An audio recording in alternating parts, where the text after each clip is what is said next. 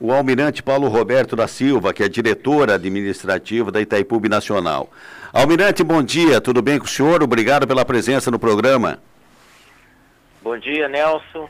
Eu é que agradeço e é um privilégio e uma honra falar ao seu programa Contraponto e a todos os seus ouvintes.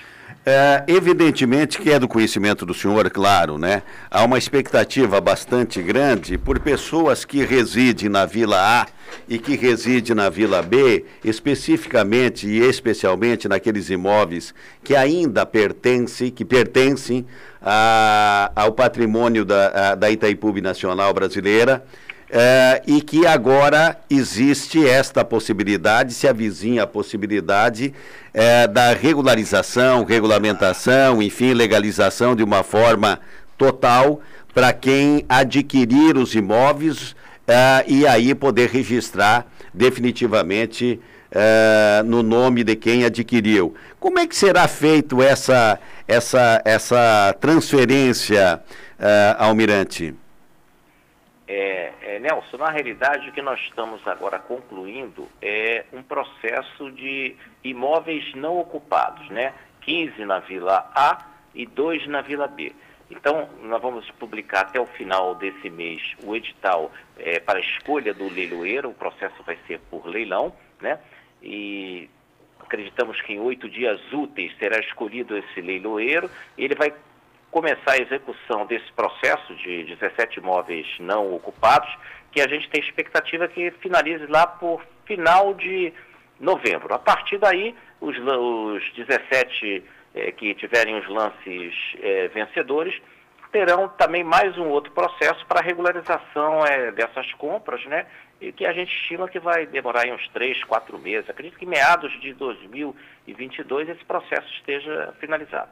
Todos esses imóveis dos quais o senhor faz referência, Almirante, eles são edificados, né? Tem, tem casas ali ou tem terreno baldio? Tem casas, né, algumas em melhores condições e outras não tanto, mas são todas não ocupadas. Nós escolhemos primeiro a alienação, a alienação é, por imóveis não ocupados por serem menos complexos que quando a gente for começar com os imóveis ocupados. Almirante Paulo Roberto da Silva, esse é o começo do processo para que as, as, depois as demais casas, tanto da Vila A quanto da Vila B, também possam ser comercializadas? Sim, esse é um processo de alienação, né, é, que vai ser é, feito. Temos 860 casas ocupadas, é, que a gente vai dividir também em lotes, mas tem um rito bastante complexo, né? Ele, ele vai passar ainda pela nossa diretoria executiva, vai para o é, ser apreciado pela Eletrobras e pela ANDE, né, que são os órgãos é, controladores tanto no Brasil quanto na, é, no Paraguai, e após o parecer favorável, a gente inicia o processo é, de leilão desses imóveis. Mas é um processo é, minucioso, detalhado, né, e que exige uma sensibilidade maior, já que eles são ocupados, diferente desse lote que nós vamos fazer agora. Então, um processo de médio a longo prazo. Almirante, é, como diz o senhor, é estudo, é um processo de médio a longo prazo, mas é claro que assanha quem está interessado em relação a preço. Haverá, já, já, já se pensa nisso ou isso não está delineado ainda? Não, já se, já se pensa nisso. Nós fizemos uma avaliação de todo o acervo de imóveis de Itaipu é, em 2019 início de 2020. Esses 17 imóveis que irão a leilão, que é na nossa expectativa em novembro desse ano, já estarão precificados. Né? Nós vamos é, é, praticar o valor mínimo é, de mercado, avaliando o imóvel na planta.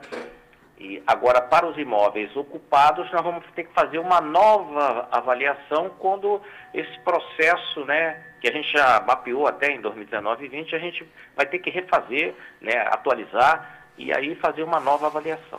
Porque eu, eu, tenho uma curiosidade, Almirante, me chama a atenção, é o seguinte, porque nós temos casas ali, e o senhor sabe disso, é que ela, que ela tem preços, apesar de ser na mesma localização, e quando não, lote vizinho, é que teve gente que fez ali melhorias nas casas, aumentou e tal, e consequência disso, claro, de um imóvel para outro pode ter uma variação de preço. Isso é levado em conta ou, ou, ou, ou todos os imóveis obterão mais ou menos um preço quase que único? Não, isso é levado em conta, é, cada imóvel tem a sua particularidade. As benfeitorias, não, que no contrato de cessão de uso, ficou bem claro né, para o morador que ocupou o imóvel, que Itaipu não faria manutenção e nem faria nenhuma benfeitoria é, no imóvel que foi cedido o morador tem livre-arbítrio de fazer essa benfeitoria, se assim o desejar, mas no contrato consta também, caso ele tenha que devolver imóvel, não cabe a Itaipu nenhuma indenização da benfeitoria feita.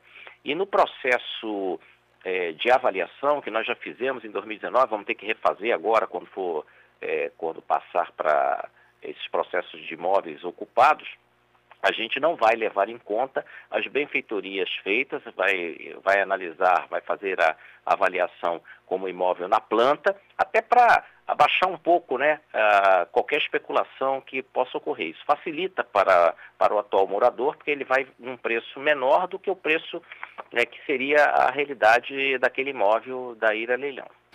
Almirante Eunélio, outra vez, em relação a esses imóveis ocupados, imagino que vai ter um critério, talvez, de quem more neles, tem alguma preferência. Então, vai a pergunta em duas linhas. Para os imóveis ocupados, como será essa comercialização que está sendo pensado? E para esses 17 da etapa atual, quem pode participar da compra? Bem, vou começar pela segunda pergunta. Dos 17, né, que é é o que vai ocorrer primeiro, qualquer pessoa pode participar, inclusive morador dos imóveis ocupados. Obviamente, se ele for o vencedor, é, o contrato dele do imóvel ocupado deverá ser é, devolvido, né? ele deve, deve entregar a outra residência e ocupar um novo imóvel que ele fez o lance lá, para evitar a especulação imobiliária, essas coisas todas em relação a isso. Né? Em relação aos imóveis é, ocupados, né? Isso ainda vai demandar é, algum tempo, né? Depois dessa avaliação, o valor mínimo é o que estará é, em leilão. E o, a prioridade hoje, pelas regras vigentes, pela legislação vigente é, de leilão, o nosso o morador de agora ele pode igualar o lance do leilão. Se ele igualar o lance vencedor do leilão, que é aberto ao público, com toda a publicidade e concorrência, ele terá prioridade é, na casa e o, e o, vencedor do lance não terá direito a isso, caso ele é, iguale o lance vencedor do leilão. Tem mais, tem uma, uma parte de imóveis que foram cedidos pela Itaipu Binacional para órgãos municipais e para outras entidades, para pessoal ligado aí, por exemplo, às Forças Armadas. Esses imóveis também serão comercializados? A princípio, não. Nós estamos tratando os imóveis como imóveis de natureza pública e é previsto na legislação vigente que haja doações para órgãos públicos. Então, os imóveis que foram, é, pelo menos é, no planejamento inicial, que foram doados para órgãos públicos, enquanto houver interesse desses órgãos públicos, já que a legislação vigente é, prevê isso, continuarão com eles. Se eles forem devolver, é, não tiverem mais interesse, for devolver é, para Itaipu terá que ter um processo de leilão, né? Os que já são que já estão cedidos com ele, eles vão ter que entrar no mesmo processo também. É, é, Almirante, pelo que eu observei da resposta anterior, uh, que o senhor deu ao Nélio em relação a preços desse, vamos, vamos, já vamos chamar de futuro leilão. Esse dos 17, o senhor explicou muito bem. É, é, é possível levar em conta alguma coisa no sentido do tempo que as pessoas ali residem, dos sonhos que particularmente eles tiveram e se enxergam morando ali para o resto da vida, alguns. É possível ser levado em conta isso ou a regra do leilão é pode igualar a maior oferta, daí ele tem tem preferência uh, em relação à maior oferta e nada muito além disso? Essa é a regra do leilão, né? Vigente hoje. é, a prioridade do morador seria, igualando a maior oferta, ele teria prioridade. Mas nós estamos atentos aqui a qualquer é, alternativa, analisando técnica e juridicamente possível dentro do regramento vigente, de é, mitigar é, os problemas de cada morador, né? Vamos mapear cada morador, ver as condições é, deles, né? E ver se é possível dentro da lei, não podemos fugir da lei, né? De alguma coisa que a gente possa fazer em relação a isso. Estamos estudando alternativas, né? E aceitamos sugestões. O nosso canal de ouvidoria, né, é, de Itaipu, está à disposição para sugestões, críticas, né? Quem sabe que não saia do próprio morador uma sugestão dentro da lei é, é, que seja aplicável que a gente consiga fazer isso. Uma coisa que é relevante destacar é que a atuação de Itaipu é limitada, né? não para só em Itaipu, nós temos um conselho administrativo, tem parecer da Eletrobras e a gente tem que seguir aquelas regras né, de, da boa administração. Impessoalidade, legalidade, moralidade, né, publicidade. Então, é, nós estamos assim, nós, não, nós temos algumas limitações que temos que cumprir. A minha, a minha pergunta uh, uh, anterior, e para finalizar, Almirante, ela foi no seguinte sentido, e eu até posso fazer a seguinte observação. É, tem gente ligando aqui na Rádio Cultura que talvez pela, pela, pela valorização imobiliária que nós tivemos nos últimos tempos, e aí coloque um pouco de culpa na Itaipu Nacional por conta disso, tá, Almirante? Qual é a culpa? Ter investido quem investiu em melhorias, né? E fazendo com que a cidade tenha crescido da forma como tem recebido de melhorias. E é claro que há uma especulação imobiliária, uma valorização imobiliária maior. Há alguns que pensam o seguinte: moro, porém não vou alcançar o leilão se for um leilão muito renhido de valores maiores e tal do que aquele que ele comporta. Mas assim, um pouco além, digamos, do que o mercado imobiliário comportaria. Talvez seja esse o receio de alguns moradores nesse momento em relação ao leilão, viu, Almirante? Por isso que eu fiz a pergunta ao senhor. Sim, compreendo perfeitamente e, e realmente é, isso existe. Né? Tá, está na missão de Itaipu contribuir para o desenvolvimento regional. E os senhores são testemunha que desde 2019 nós estamos fechando vários programas é, de obras estruturantes importantes para a cidade, né? pensando no bem comum de toda a coletividade, não só das 860 famílias. Né? E isso naturalmente eleva, é, né? Foz vai crescer muito, eleva realmente o preço do metro quadrado, mas é uma coisa que, infelizmente, nós não é, controlamos.